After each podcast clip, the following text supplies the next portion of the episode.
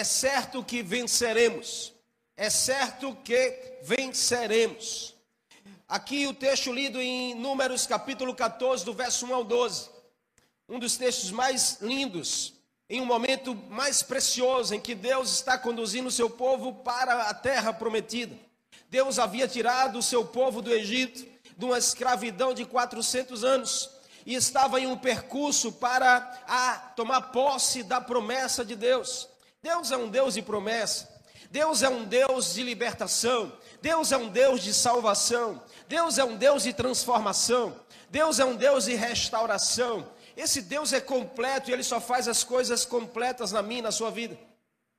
Deus tirou o povo do Egito, levantou um líder chamado Moisés, mas Deus não disse no meio do caminho o que iria acontecer. Assim Ele faz comigo com você. Deus nos promete algo, mas Ele não nos diz o que vai acontecer no meio do caminho, porque Ele não quer que a gente se espante nem que a gente desista. Ele quer que a gente confie que Ele está em todos os momentos, em todo o processo da nossa vida.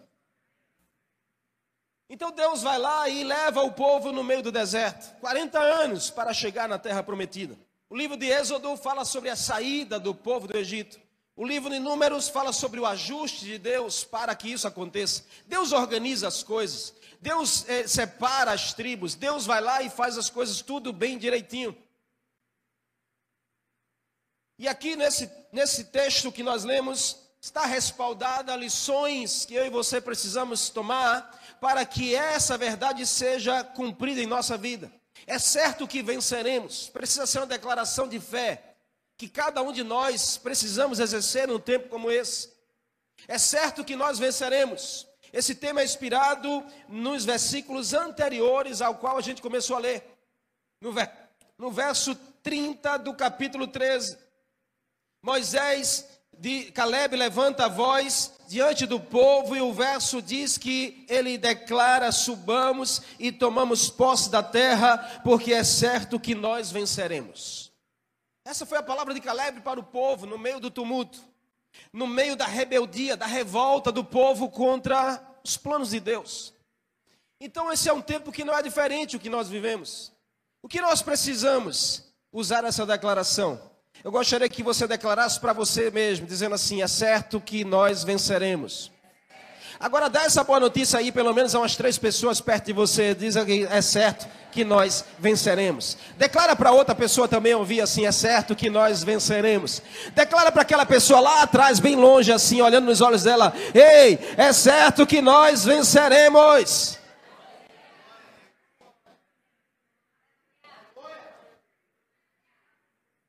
Normalmente, querido, nós utilizamos no nosso dia a dia uma expressão que é muito comum para muita gente, dizendo assim, graças a Deus. Algumas coisas que acontecem de boa, a gente usa assim, graças a Deus que aconteceu.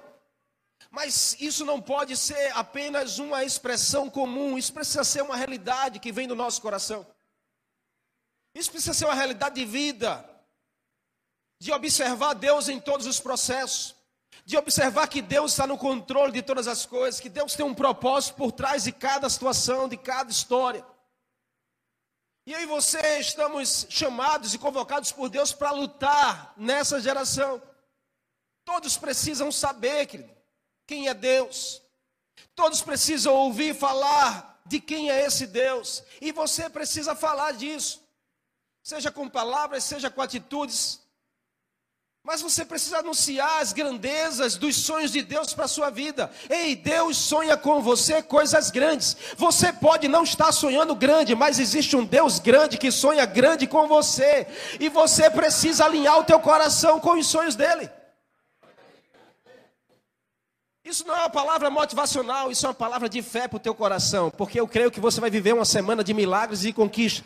Deus quer virar uma chave na sua direção. Ei, Deus quer te tirar dessa mediocridade. Quando você se conforma com algo pequeno, Deus está dizendo: não, tem algo maior para você. Pense grande, pense maior, porque Deus é um Deus de grandes coisas.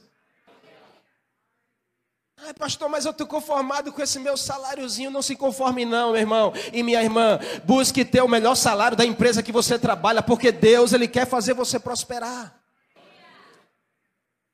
Mas já tá bom aqui, pastor, tenho minha barraquinha que vende pipoca, pirulito, confeito. Não se conforme. Deus quer te dar, sabe o que é a oportunidade de você ter um supermercado grande para abençoar muita gente.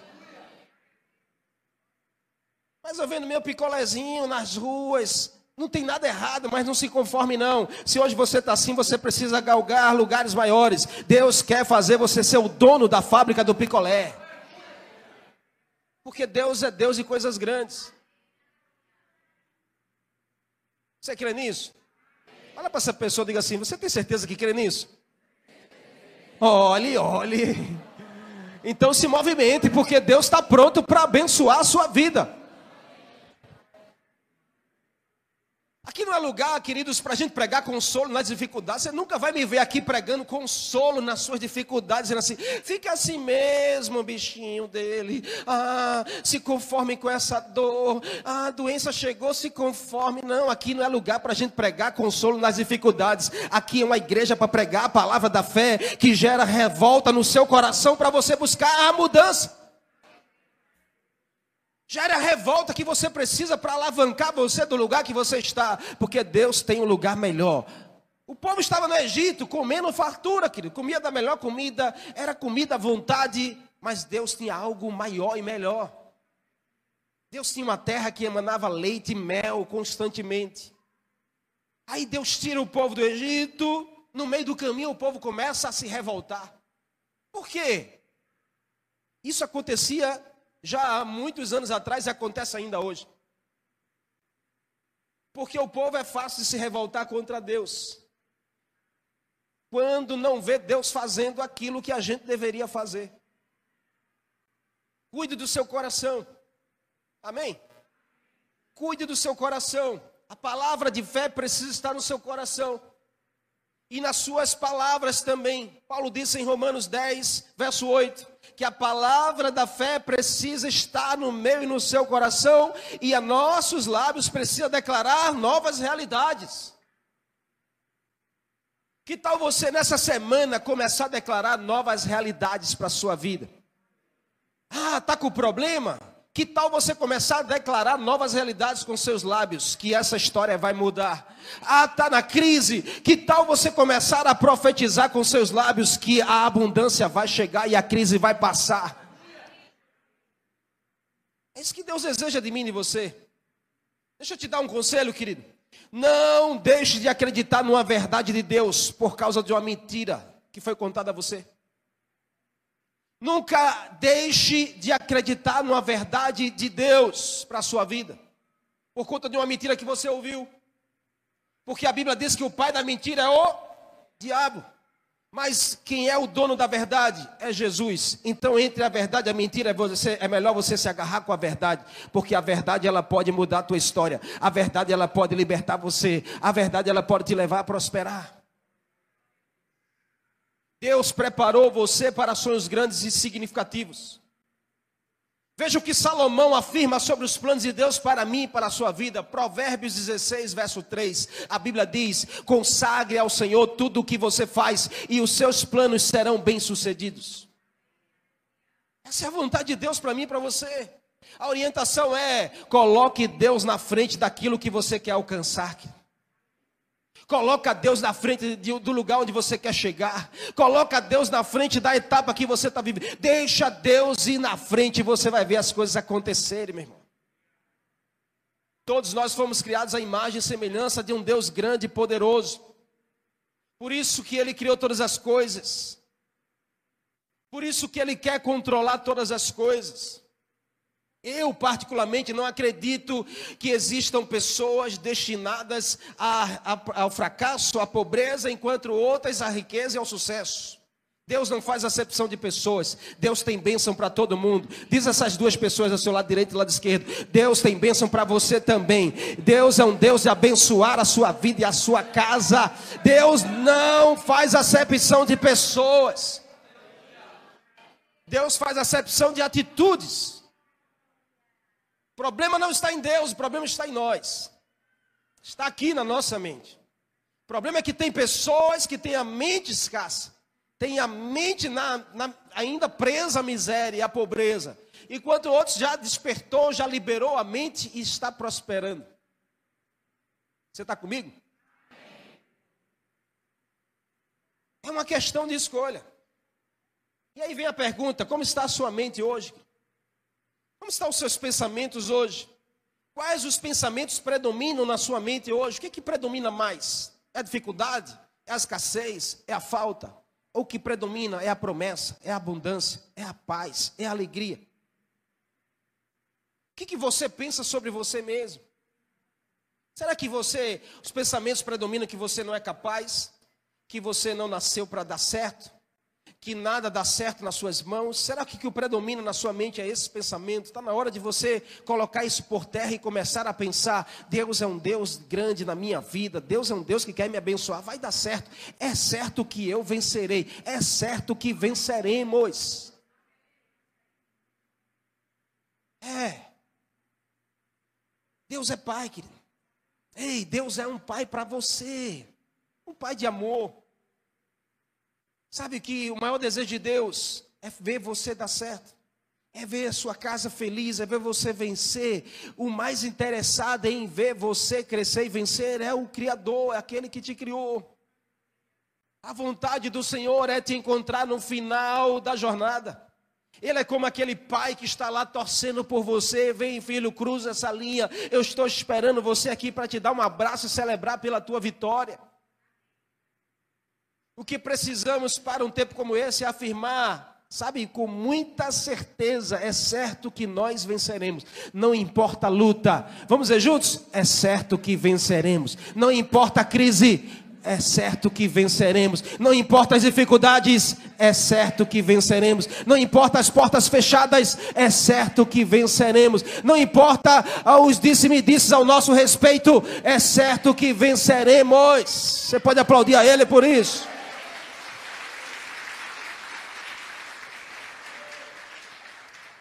Amém?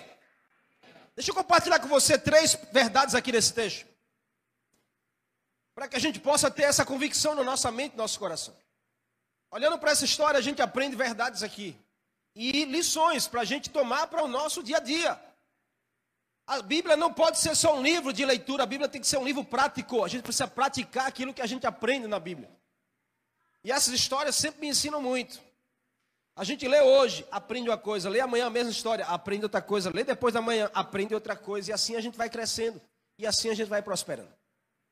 No texto aqui, a primeira lição que eu aprendo, quando eu leio do verso 6 ao verso 8, e vejo Josué e Caleb, dentre os que haviam observado a terra, porque foram 12 espias, capítulo 13, você vê isso. Doze homens enviados por Moisés para olhar a terra. Eles chegaram perto da terra. E Moisés, sem querer levar toda a multidão de, logo de cara, Moisés separa doze homens. Doze homens, referência, e diz assim: Vão vocês lá, entrem na terra, se tornem um espia, vão lá, olhem tudo e tragam um relatório. Essa história você já sabe. Que dez voltam com relatório negativo, mas dois voltam com relatório positivo. Todos os doze estavam vendo as mesmas coisas. Todos os doze estavam lidando com as mesmas dificuldades, com os mesmos problemas. Mas a forma de enxergar era diferente. E o lindo é que a Bíblia nem enfatiza o nome dos dez. Alguém sabe aqui um, um dos nomes dos dez? Não, mas quando você diz assim, quem foi aqueles dois que revolucionaram? Aí você lembra, Josué e Caleb. Ei, Deus quer marcar a sua história. Você precisa ser um revolucionário nessa geração. Você precisa revolucionar a sua casa, a sua rua, onde você está. Fazendo a diferença. Então o texto diz no verso 6 que Josué e Caleb observaram aqueles que observaram a terra. É, eles rasgaram as vestes e disseram a toda a comunidade: a terra que percorremos em missão até hoje, ela é uma terra extraordinária. Primeira lição que eu aprendo aqui é coloque a fé na frente. O que, que a gente aprende com esse testemunho aqui desses dois homens, Josué e Caleb? Eram homens que colocavam a fé na frente dos problemas. Eram homens que colocavam a fé na frente das dificuldades. Eram homens que resolveram colocar a fé na frente do diagnóstico. na frente do que os olhos estavam contemplando, na frente do que você conseguia enxergar. Perceba que o foco desses dois homens estava no que Deus tinha prometido e não o que os olhos deles estavam vendo. Tem gente de mente fraca que foca no problema e não foca em Deus. Quer fortalecer a sua mente? Coloque a fé na frente. Quer fortalecer a sua mente? Coloque a fé na frente. A fé não é negar a existência do problema. Porque Josué e Caleb em nenhum momento negou a existência de gigantes na terra, de problemas na terra, de muralhas na terra, de inimigo na terra. Em nenhum momento eles negaram a existência do problema. A fé não é negar a existência do problema. A fé é dizer ao problema que você não vai parar por conta dele. Que você vai vencer. Que Deus é maior do que qualquer gigante. Você lembra de Daniel capítulo 3? Que registra quando Nabucodonosor, o rei da Babilônia, levanta uma estátua e dá uma ordem para todas as pessoas que, ao tocar da trombeta, três vezes por dia, elas precisavam se curvar na direção da estátua. Essa era a ordem do rei para o cumprimento de todos. Aqueles que desobedecessem seriam jogados na fornalha a fogo ardente. Está lá três jovens, três nomes lindos para inspirar você a dar o nome dos seus filhos, quem sabe? Sedraque, Mesaque, Abininego. Olha só que cada nome lindo. Tá aí, casal. Quando chegar um filho, já sabe. Bota lá, Sadraque. Então tá lá os três jovens, amigos de Daniel. Quando ao tocar da trombeta, todos se ajoelham. Mas quem fica de pé? Os três revolucionários. Três homens que decidiram colocar a fé na frente do problema. Três homens que decidiram ir contra, remar contra a maré. Deus espera isso de mim, de você, num tempo como esse. Deus espera isso de mim, de você, num tempo como esse. Coloque a fé na frente. Ah, pastor, mas o que, que vai ser? Eu fico imaginando a cena, não resisto na Bíblia, mas eu fico imaginando. Está lá os três jovens, os restos tudo ajoelhado do lado, e alguém puxando a perna dele, dizendo assim: Menino, Sadraque, se ajoelha, tu é doido, é? E ele dizendo: Não vou me ajoelhar, porque eu sirvo a um Deus vivo e não a uma estátua. Mas menino, tu vai morrer, não tem problema. Eu vou colocar a fé na frente. Se eu tiver que morrer, eu morro feliz, porque eu estou adorando a Deus. Se ajoelha só essa vez, ninguém vai ver. O que vale é o teu coração, não. Deus está vendo. Aí Nabucodonosor ficou sabendo, traz os três. O rei ficou tão irado, tão irado, que ele mandou aquecer sete vezes mais a fornalha. Joga eles lá. Para você ter uma ideia, a Bíblia diz que os homens que foram jogar os três morreram fora e eles dentro não morreram. Deus é demais, querido. Deus é demais. Você conhece bem essa história. Mas eu só entendo que esses jovens decidiram colocar a fé na frente de um problema. Josué e Caleb, a mesma coisa. O problema, os gigantes não conseguiu roubar a atenção desses dois homens, porque eles estavam focados naquilo que Deus tinha dito. Seja esse tipo de pessoa, amém? Seja esse tipo de pessoa nessa geração. Talvez o que você está precisando hoje é colocar a fé na frente. Está na crise no casamento, coloca a fé na frente. Está na crise financeira, coloca a fé na frente. Deus é fiel. Está com problema de relacionamento, Coloca a fé na frente. Quer colocar a fé na frente, pastor? É você criar a oportunidade através da fé. Existem pessoas que esperam as oportunidades acontecerem. Existem pessoas que desperdiçam as oportunidades todos os dias que chegam na porta dela. Mas existem aqueles que promovem a oportunidade. E esse que eu vejo aqui, uma multidão de pessoas que vai promover a oportunidade de Deus realizar um milagre na sua vida. Vai promover a oportunidade de Deus realizar um milagre na sua casa. Promova a oportunidade colocando a fé na frente. A fé tem poder de promover a oportunidade onde ninguém vai ver. Não espere a oportunidade, promova. Jesus ama aproveitar as situações que você gera para ele manifestar o milagre na sua vida. A Bíblia diz: quem crê verá a glória de Deus. A Bíblia não diz quem vê, crerá na glória de Deus. Só que a gente tem a maneira de verter isso. E a gente fica dizendo assim: quando eu ver, aí a manifestação vai acontecer. Não, a Bíblia está dizendo: creia e você vai ver. Creia e você vai ver. A ordem é a fé na frente e o milagre vem depois. Mas tem gente que fica esperando o milagre chegar. Aí a fé vem. Que tal você começar a inverter essa ordem? O povo estava aqui, nós vamos morrer, era melhor morrer lá no Egito, comendo bem, do que morrer aqui a espada. Ah, vamos levantar outro líder aqui para mudar essa história. Porque o povo, quando se revolta, é assim: troca logo o líder, vamos mudar o líder. Será que vamos tirar e colocar outro líder? Aí Caleb e Josué dizem, ei, é certo que nós vamos vencer. Ei, essa terra, ela é extraordinária. Sabe o que eles fizeram, querido? A Bíblia diz que eles pegaram as pedras para apedrejar. Não é diferente hoje não, meu. Seja um revolucionário, coloque a fé na frente, Deus, deixa Deus trabalhar, que Deus trabalha bem direitinho. A gente vive num mundo muito confuso, onde os valores são invertidos.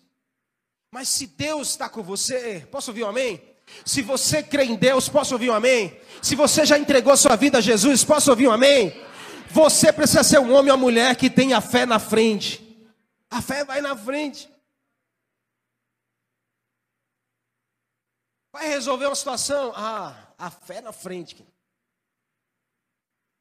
Está difícil. Ah, não, mas vai acontecer. É certo que nós vamos vencer. Sabe o que o texto diz aqui no verso 8? Se o Senhor se agradar de nós, Ele nos fará entrar nessa terra onde emana leite e mel. Caleb Josué está dizendo ao povo: chega dessa murmuração, coloque a fé na frente de vocês, porque se vocês agradarem a Deus, é certo que vão vencer. Meu irmão e minha irmã, eu lhe pergunto: o que mais agrada a Deus? do que ele encontrar fé no seu coração. Quer agradar a Deus? Pergunta essa pessoa assim: Você quer agradar o Senhor?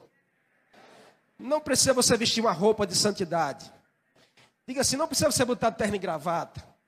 Não precisa você falar bonito. Diga aí mesmo. Não precisa você querer orar bonito para todo mundo ver. Quer agradar a Deus? É só você crer. Ser um homem, ser uma mulher de fé. E Deus vai se agradar de você. Se agradar a Deus, meu irmão, é o favor de Deus na sua direção. A expressão, o Senhor está conosco, afirma a presença de Deus está ali. Você está comigo? Coloque a fé na frente. Quando a gente coloca a fé na frente de uma guerra, a gente está afirmando: o Senhor da guerra está presente. Quando a gente coloca a fé na frente de uma situação de escassez, de necessidade, porque não tem mais nada, está difícil, você está dizendo: o Senhor provedor está aqui.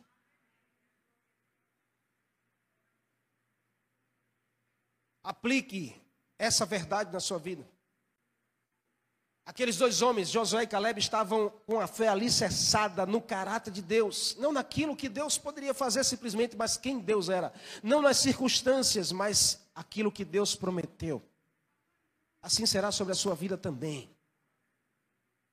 Segunda lição que a gente aprende aqui no texto, no verso 9, a Bíblia diz que somente, olha a palavra de Caleb e Josué para o povo. Somente não sejam rebeldes contra Deus, contra o Senhor, e não tenham medo do povo da terra, porque nós os devoraremos como se eles fossem pão. Olha o que Caleb Josué diz para o povo que estava com medo dos gigantes. Palavra-chave aqui é somente não sejam rebeldes contra o Senhor. Qual a lição? Faça a sua parte diante de Deus. Primeira lição, coloque a fé na frente. Segunda lição, faça a sua parte diante de Deus. A voz de Moisés para o povo foi gerando uma nova mentalidade. O que, que Deus queria fazer com o povo no meio do deserto? Mudar a mente. Deus tirou o povo do, da escravidão do Egito. Deus tinha uma terra que manava leite e mel. No meio do caminho, Deus queria mudar a mente. Deus tirou eu e você da escravidão do pecado. Deus está nos levando para a glória, a, Canaã celestial. No meio do caminho, Deus quer mudar a nossa mente.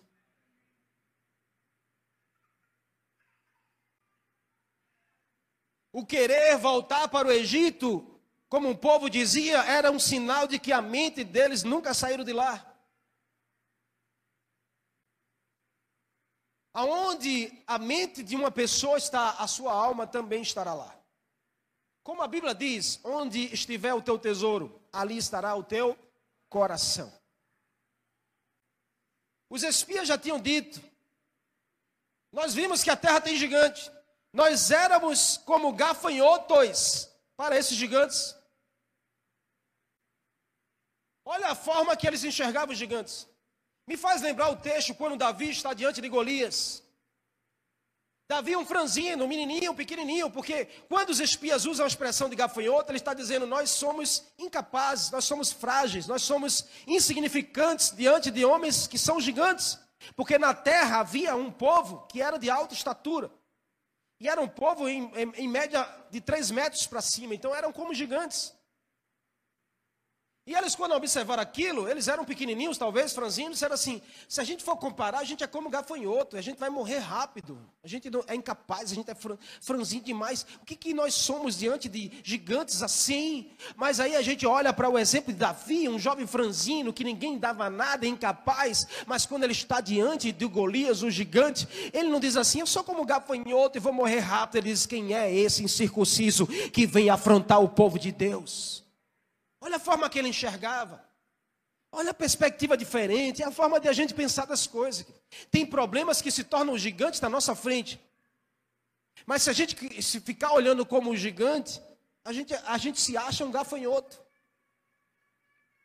Você está entendendo, amém? Faça a sua parte diante de Deus. Liberte a sua mente da escassez e da prisão. Paulo diz em Romanos capítulo 12, verso 1 e 2: Não se conformei ao padrão desse mundo, não se amoldeis ao padrão desse mundo, mas transforme a sua mente pela palavra de Deus, e assim você vai experimentar qual é a boa, agradável e perfeita vontade do Senhor. Isso é uma metanoia, Deus quer mudar a nossa mente para nos fazer prosperar. Deus deseja um novo começo para o seu povo. Tira o povo do Egito, leva o povo para uma terra abençoada. Assim ele falou para Abraão: Farei de você uma grande nação e te abençoarei, e tu serás uma bênção. Assim ele está falando para você: Farei de você uma grande nação, eu te abençoarei, e você será uma bênção para as pessoas.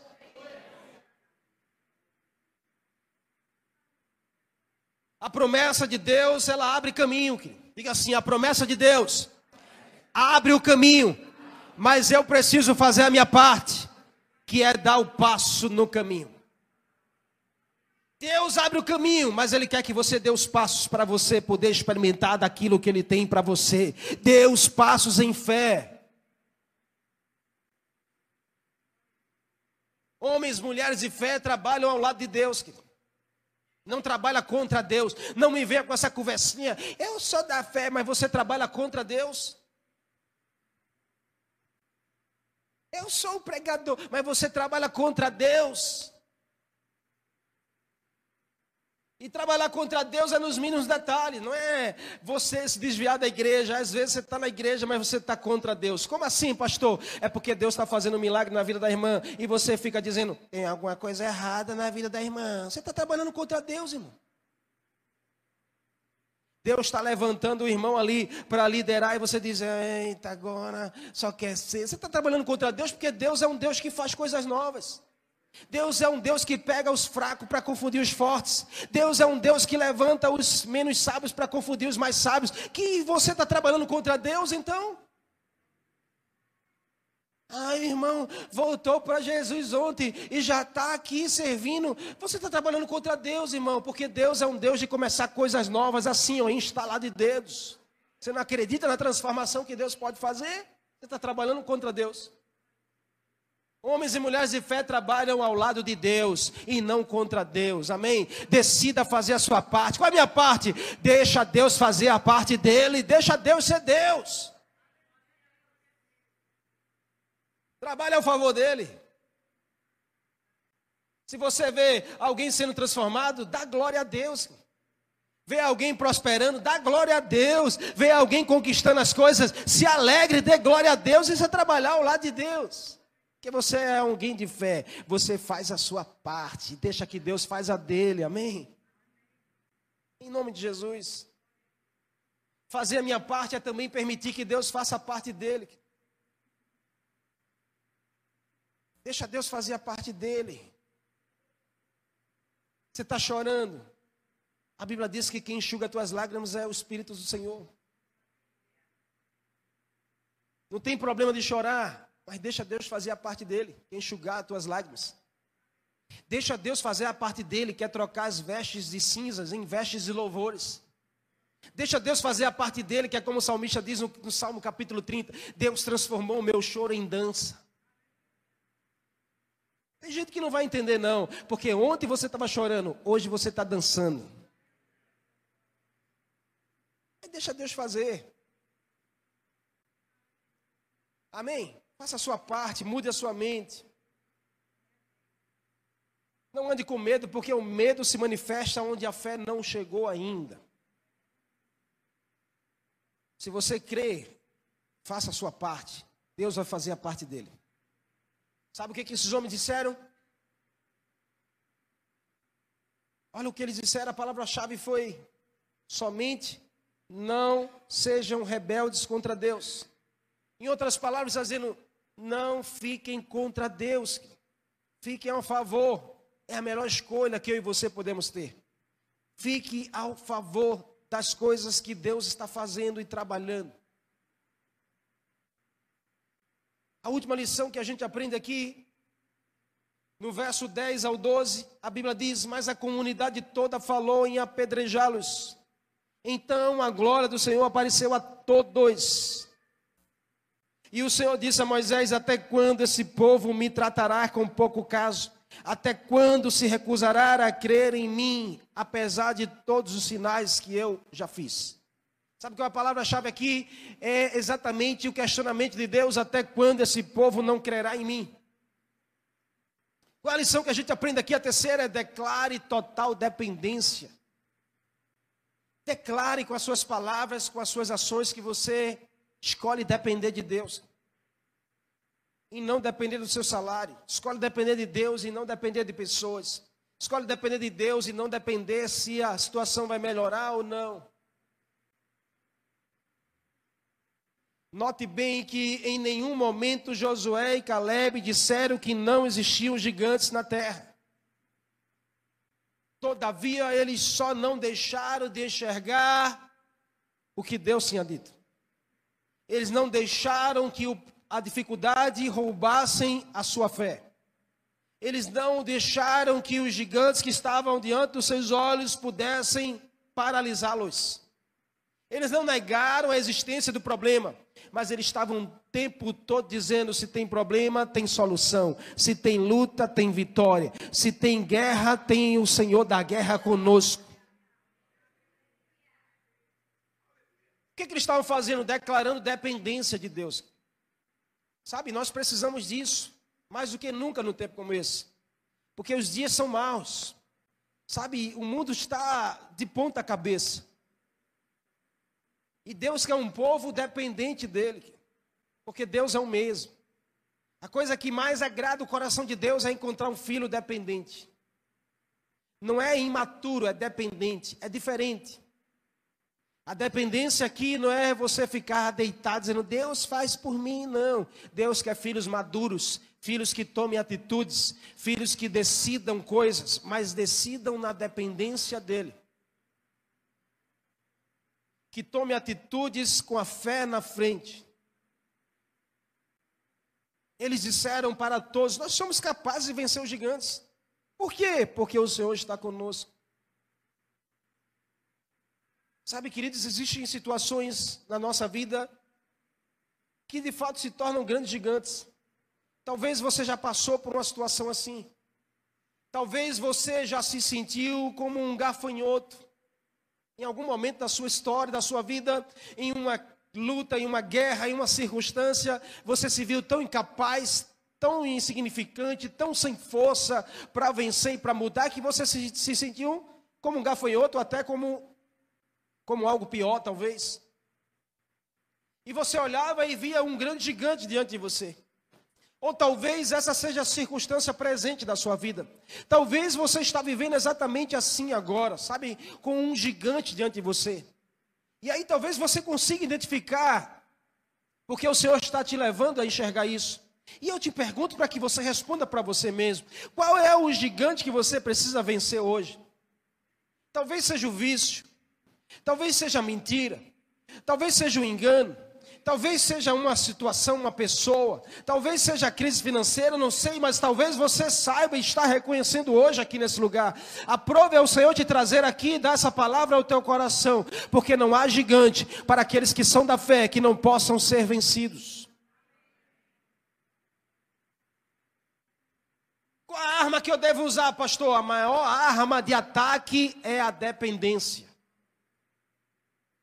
Volto para a história de Davi. Quando Davi estava diante de Golias, Golias disse: Eu vou te matar, eu vou para você, contra você com espada, com escudo, com lança. Davi olhou para aquele gigante extremamente armado, forte, e ele disse assim: Eu vou contra você em nome do Senhor, Deus de Israel.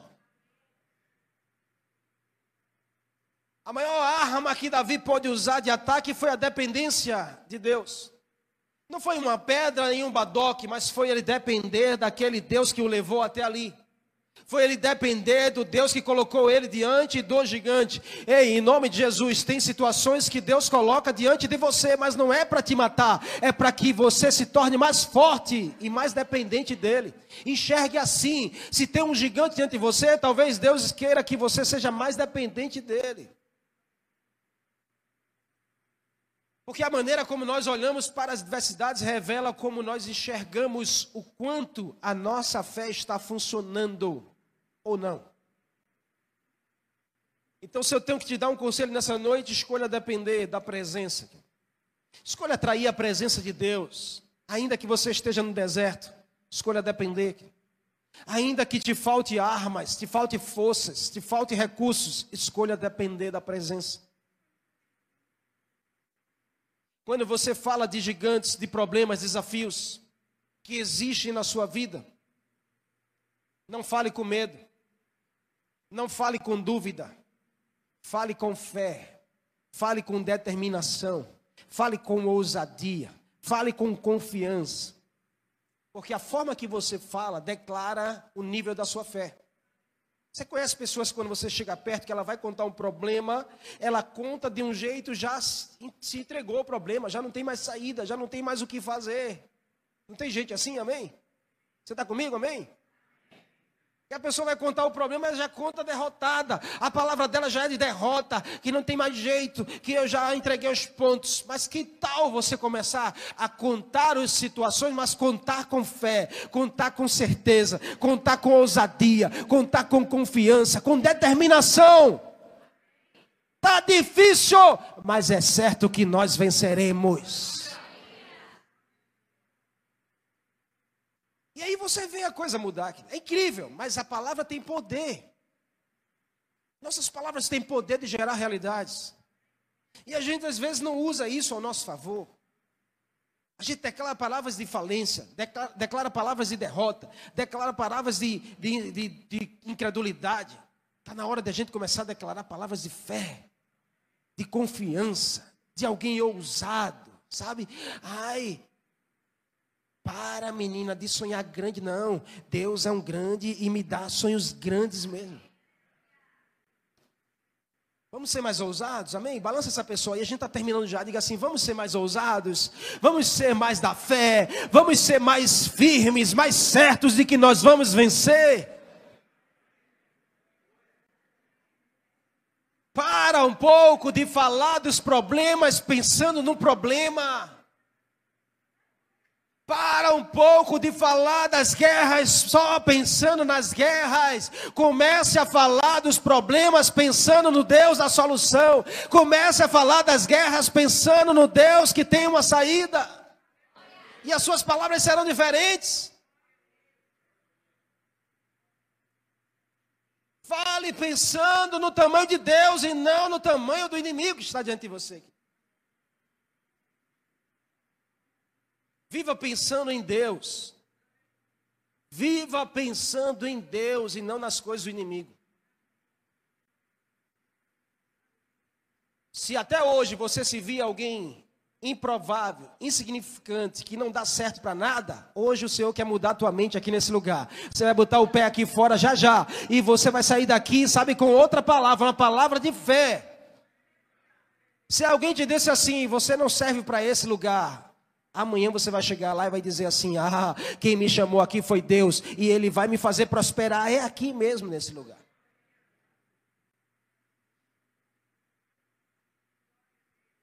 Então escolha a dependência. Quando as lutas vierem, lembre a você mesmo o que está escrito em Romanos capítulo 8, verso 37 ao 39. Quando as lutas vierem, quando os gigantes aparecerem, quando as guerras estiverem diante de você, olha no espelho e recita esse texto para você mesmo, assim com muita ousadia, olhando para você e diga assim: Mas em todas as coisas você é mais do que vencedor, porque Jesus ama a você, porque eu estou certo de que nem a morte, nem a vida, nem os anjos, nem principados, nem potestades, nem o presente, nem o ouvir, nem a altura, nem a profundidade, nem alguma coisa ou criatura poderá nos separar do amor de Deus que está em Cristo Jesus. Você pode aplaudir a Ele nessa noite.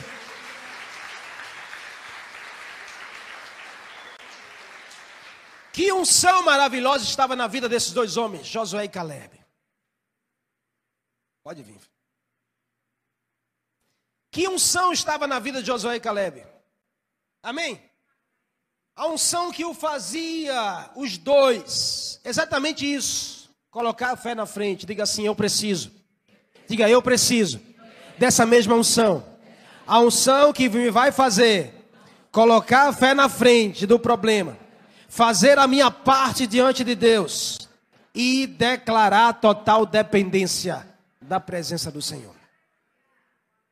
A minha oração nessa noite é que essa unção caia sobre você aqui nesse lugar. Que você receba essa unção de ousadia, essa unção de, de fé, essa unção graciosa, de coragem. Ei, em nome de Jesus, olha para essa pessoa e diga assim: Acho que eu estou vendo a pessoa mais corajosa desse lugar. Está aqui do meu lado nessa noite, a pessoa mais cheia do Espírito Santo, a pessoa cheia dessa unção, é a unção de conquista.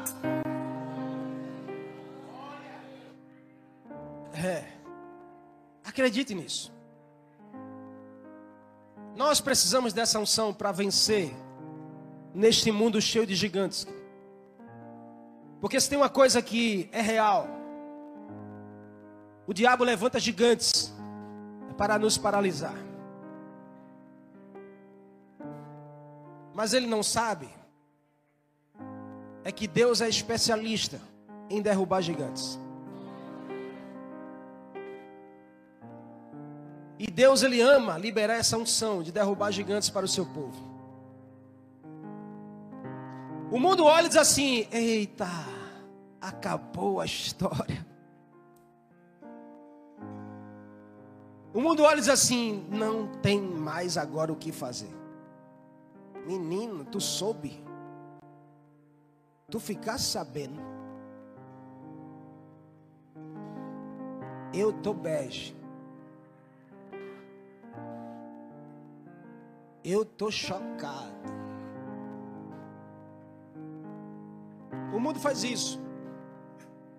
Mas ele não sabe é que existe uma unção em nós, liberada pelo Espírito Santo, que quando o gigante se levanta, a gente resolve colocar a fé na frente. Quando o gigante se levanta, a gente resolve fazer a nossa parte. Quando o gigante se levanta, a gente resolve dizer assim: eu dependo de Deus. Tu vens contra mim com lança, espada, com disse-me disse, com, com falatório, com acusação, mas eu vou contra você em nome do Senhor dos Exércitos. Há uma unção liberada para você aqui nessa noite. Tome posse dessa unção. Diga: Eu recebo essa unção. Eu vivo nessa unção. E eu vou vencer através dessa unção. É certo que nós venceremos. É certo que nós venceremos. É certo que nós venceremos. A história não termina aqui. Não vai acabar aqui. Não vai terminar aqui. As pessoas dizem: Ah, vai fechar. Não vai fechar. Agora é que vai prosperar ainda mais. As pessoas dizem: acabou, não acabou. Agora é que vem unção dobrada para conquistar grandes lugares em Deus. Receba dessa unção neste lugar, em nome de Jesus.